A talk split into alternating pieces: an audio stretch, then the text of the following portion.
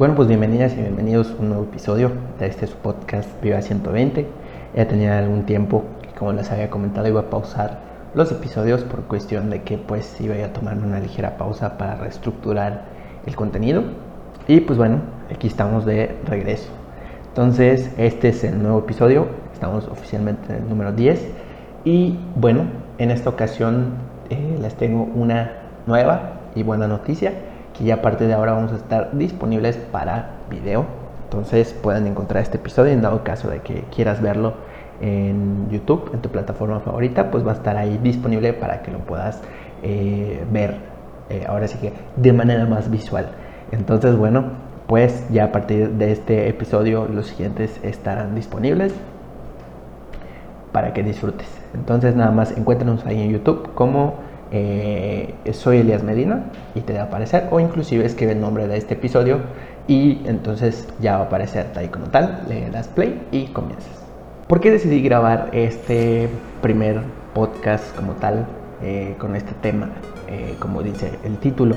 Em, bueno, porque pues bueno, han pasado muchísimas cosas, situaciones en cuestión, digamos, de trabajo, tecnológica, de la economía, que pues bueno, nos ha llevado eh, inevitablemente a una, a una serie de cambios que hemos tenido que tomar en tan poco tiempo y de manera muy, muy rápida. Entonces, bueno, de algún modo este cambio nos tiene algo aturdidos, también nos tiene recluidos en nuestras casas, nos tiene haciendo home office y pues por eso eh, quise hablar de este tema. Porque si nos fijamos realmente pues en medios y en las diferentes plataformas, pues únicamente se está abordando el aspecto, digamos, negativo. Entonces yo quería como que abordar ahorita nada más un breve intro respecto a la situación actual, pero eh, la idea de este episodio es abordar otra perspectiva, o sea, ver la parte positiva.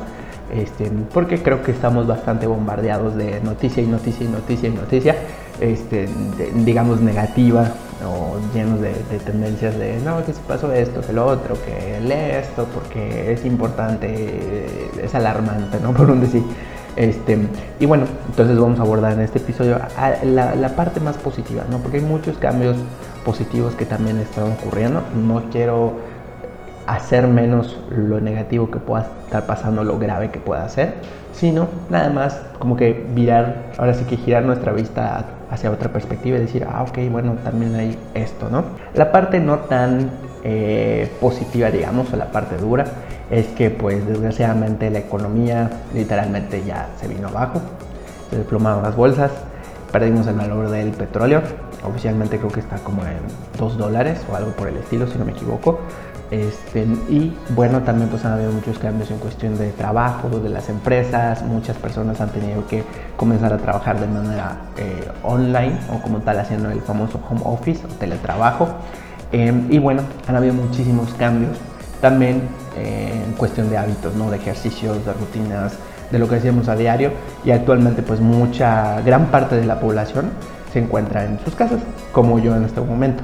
Entonces pues sí, han sido muchos cambios repentinos. Em, ya nos dimos cuenta que inclusive nuestro sistema de salud está, digamos, totalmente eh, alcanzado, es decir, sobrepasado, perdón, este, con toda esta situación, porque pues no tiene la infraestructura para eh, sostener la cantidad de contagios que están ocurriendo. Pero bueno, no vamos a hablar de esto en este, en este podcast, este, en abordar tanto en eso, porque esa no es la idea.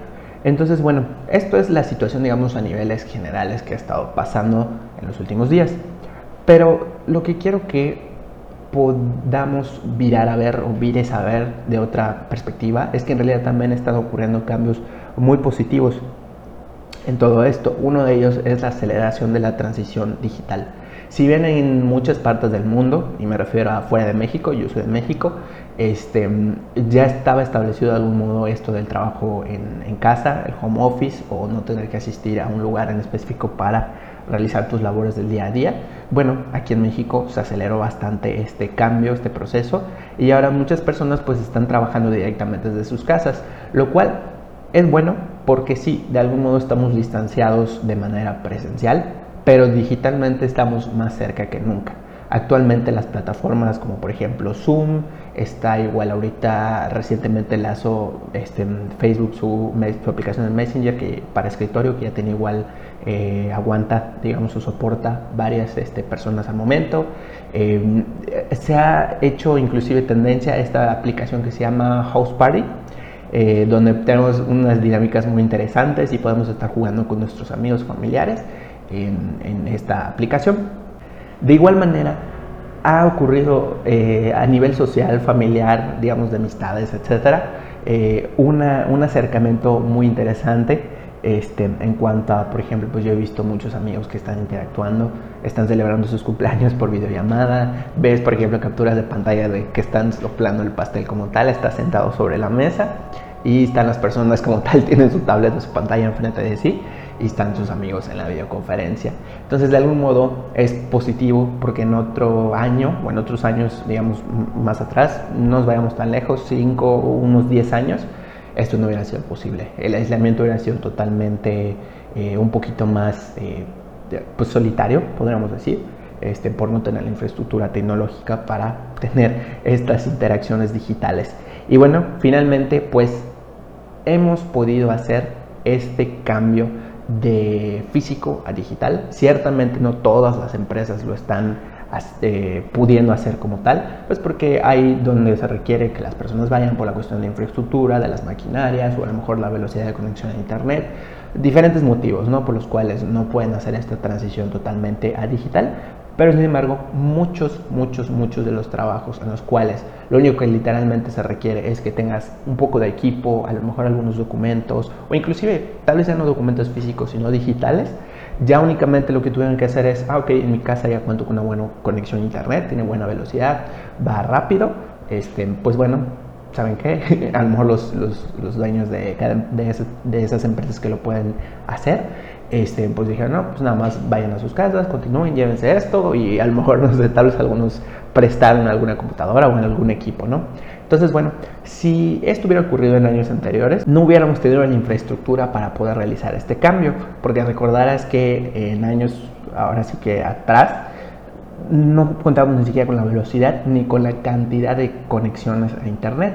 Ahorita actualmente, bueno, y también de aplicaciones. Actualmente, pues por ejemplo, puedes agarrar un teléfono, y conectarte en calidad HD y estar en una videollamada trabajando con varias personas a la vez. Y también ahorita, pues por ejemplo, ya está muy presente en nuestros hogares, en nuestras casas, todo esto del Wi-Fi. Antiguamente pues tendrías que estar a lo mejor conectado en un punto específico que podría haber aumentado el, riesgo de, de, contagio, por un decir. O inclusive tal vez no se hubiera podido haber hecho el cambio porque a lo mejor solo las grandes empresas o medianas empresas podrían haber tenido eh, la velocidad de internet necesaria para poder hacer estas famosas videollamadas, ¿no? estos webinars, estos cursos, todo esto digital. ¿no? Y bueno, esto es algo muy positivo que si no estuviéramos con el avance tecnológico que tenemos actualmente, no se podría haber hecho ese cambio digital, ni esa cercanía digital, ¿no? Podríamos decir, que se está dando. Entonces eso es algo sumamente positivo. Y bueno, ahora un breve, pequeño paréntesis como tal. Recordarán, y no voy a abordar muchísimo en esta sección, porque es un episodio, digamos, un poquito fuerte y oscuro, que pues realmente ya hemos superado de algún modo. En, algunos recordarán la, la peste negra. Es un fenómeno que marcó a la humanidad muchísimo, porque inclusive en ese momento, pues las personas estaban enfermando de pronto y simplemente no sabían qué estaba pasando. Solo cuando de repente pasaban algunos días, observaban su piel y se daban cuenta de que pues ahí estaban ocurriendo o saliendo algunas manchas oscuras, en sus brazos, en su, en su cuerpo, en su cara, y sin saber por qué. Y la gente comenzaba a morirse y a morirse y a morirse y esta enfermedad se fue extendiendo.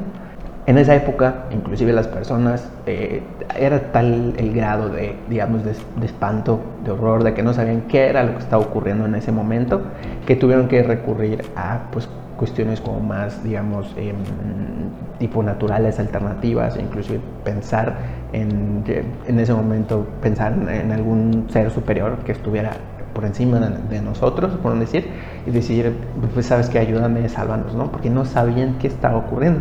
Y en ese momento ocurrió la peste negra, no tenía ni siquiera la infraestructura para poder, al menos como nosotros actualmente, agarrar y decir, bueno, esta persona tiene em, estos síntomas, no sabemos qué está pasando, vamos a agarrar, tomamos una muestra y la metemos a un laboratorio y analizamos, ¿no? Actualmente, con la cantidad de avances tecnológicos en cuanto a la cuestión eh, biológica, em, la cuestión biológica, podemos agarrar y meter un laboratorio y analizar, bueno, no sabemos qué bicho es o qué características tiene, pero metemos el análisis y aquí está, ¿no? Lo empezamos a estudiar, empezamos a avanzar sobre ello de manera muy, muy rápida. Em, y también, por lo menos, podemos averiguar o saber, inclusive tener más análisis, probar inclusive con la tecnología, la inteligencia artificial, podemos hacer pruebas y pruebas y pruebas, a correrlas una y otra vez para saber qué está pasando, cosa que en el pasado no se podía hacer. Inclusive en la cuestión de esto que ocurrió en la peste negra, la gente únicamente sabía que estaba pasando algo muy grave, que la gente se estaba muriendo, pero quién sabe qué era. Entonces muchas ciudades quedaron despobladas, obviamente la economía también se fue por un caño y bueno, este, hasta que ya finalmente esto creo que se fue disipando. Entonces, bueno, actualmente somos muy, muy afortunados de poder contar con grandes aliados. Actualmente igual muchas empresas, este, desconozco si en el pasado realmente ah, se había dado este, este cambio, pero al menos actualmente muchas empresas de tecnología y también muchas grandes empresas están aportando capital para que se acelere la investigación, el desarrollo y la implementación de la vacuna contra esta nueva enfermedad que nos está, em, pues ahora sí que invadiendo, enfermando de algún modo, ¿no? Entonces ahí tenemos varias cuestiones positivas, ¿no? Muchas personas se están uniendo, muchas empresas y también algunas, además de aportar eh, recursos económicos, también están aportando recursos de, dentro de lo propio que saben hacer. O sea, por ejemplo, abriendo algunos recursos, dando algún sector gratuito de su conocimiento, abriendo a lo mejor algunos cursos gratuitos, etcétera, ¿no? Entonces ha habido un gran apoyo de diferentes empresas, lo cual es increíble y muy, muy positivo. Entonces, bueno, este es el breve paréntesis respecto a la peste negra como tal, que si esto ocurriera nuevamente en el mundo en el que estamos, podríamos contar una historia muy diferente completamente esa primera que ocurrió hace mucho tiempo. Entonces, bueno, por esa parte somos muy afortunados de contar con todos estos avances tecnológicos. Y también en días anteriores estoy ahorita recordando un poquito este, que recuerdo que yo veía muchísimos live en Instagram, en Facebook, en diferentes plataformas y yo estaba así como de chispas. Ok, me llegan las notificaciones una tras otra, tras otra y estoy viendo así como que live, live, live, live, ¿no? Este, en un principio a mí como que me, me bombardeó muchísimo las notificaciones y dije, ah, chispas, porque toda la gente está haciendo muchos muchos live, ¿no? Es un poco fastidioso, o sea, que me lleguen muchas notificaciones, ¿no? Pero en mi acabo después dije, ok, vamos a ver el lado positivo de esto. La gente de algún modo está pudiendo comunicarse, están aprendiendo rápidamente a utilizar un live, porque son, en, mi caso, en la, en, la, en la, plataforma en Instagram, personas que nunca habían usado eh, los lives lo están usando, ¿no? Y veo que están haciendo match con otras personas y están haciendo en vivos. Entonces esto es muy, muy importante y muy padre, porque de algún modo están creando lazos digitales con personas que tienen temas para hablar, o inclusive aunque no sean de temas en específico, pues son un medio de de escape o de poder relajarse un poco, interactuar con otras personas. Entonces, pues eso igual está muy padre porque se puede hacer, ¿no? Entonces, ahorita literal, solo descargas la aplicación de Instagram o de Facebook o la que tú gustes y listo, puedes hacer un live y estar ahí interactuando con tus familiares. Una de las grandes enseñanzas que también me ha dejado y creo que a muchas empresas nos ha dejado es diversificar como tal el riesgo de, o sea, es decir, implementar o variar la gama de servicios que ofrecemos a nuestros clientes o desde nuestro, nuestra empresa, ¿no?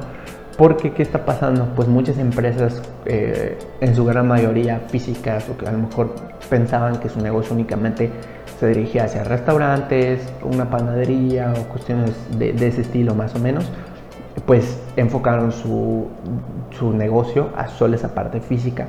Sin embargo, muchos también de manera muy rápida y pues bastante acelerada lograron y pudieron hacer el cambio a digital. Entonces, con esto de las plataformas de Uber, de Rappi, etcétera, ¿no? ¿Qué otras opciones podríamos considerar en un futuro muchas empresas? Lo si eres un restaurante, crea algunas recetas para que puedan hacer en casa, a lo mejor un podcast con recomendaciones y tips, o si eres una panadería también, eh, por ejemplo, tips o combinaciones de, de comida que puedes hacer con, con, el pan, o a lo mejor con café, o extenderte inclusive a lo mejor un poquito a otros sectores, ¿no? hablar un poquito más de café. O sea, ver y analizar, em, o sea, esto nos ayuda a ver y analizar qué otras posibilidades hay para que podamos implementar a nuestro negocio, para que podamos reforzar. Y entonces en dado caso establecer activos digitales que cuando ocurran situaciones graves como esta, llámese por cuestión, eh, digamos, de bacterias, de virus o incluso de cuestiones naturales en cualquier momento que pueden ocurrir, tenemos de algún modo una segunda o varias segundas fuentes de ingreso, siempre basadas en el mismo negocio, pero que están diversificadas eh, para, pues ahora sí que variar el riesgo y que no se nos vaya todo al caño por, un, eh, por una enfermedad, ¿no? por una cuestión natural. Y finalmente, una de las cosas más, más padres que he visto en, en esta, eh, ahora sí que en el marco de esta situación global, ha habido una gran cooperación de toda, todas las vertientes de la industria privada, pública, etcétera, ¿no? Eh, con personas abriendo sus recursos, con a lo mejor algunos, en algunos países eh, perdonando la cuestión de los impuestos o aplazándolos, los bancos también apoyando con, eh, digamos, prolongando los pagos. Entonces, de algún modo también esta parte es algo muy padre, ¿no? Porque está habiendo un apoyo muy, muy, muy fuerte y muy unido de considerar también a los trabajadores este, de no forzarlos a que tengan que ir o algo por el estilo, ¿no? O sea, en varias industrias. No quiero decir que en todas sea así, pero pues sí se está dando muchísimo el apoyo que al menos yo no había percibido en otras situaciones, ¿no? Entonces es algo muy, muy padre. Este, y a propósito de esto, yo estaba pensando, pensé también en compartir algunos recursos que creo que a ti te podrán servir muchísimo si estás ahorita tratando de hacer el home office o hacer la transición, digamos, digital.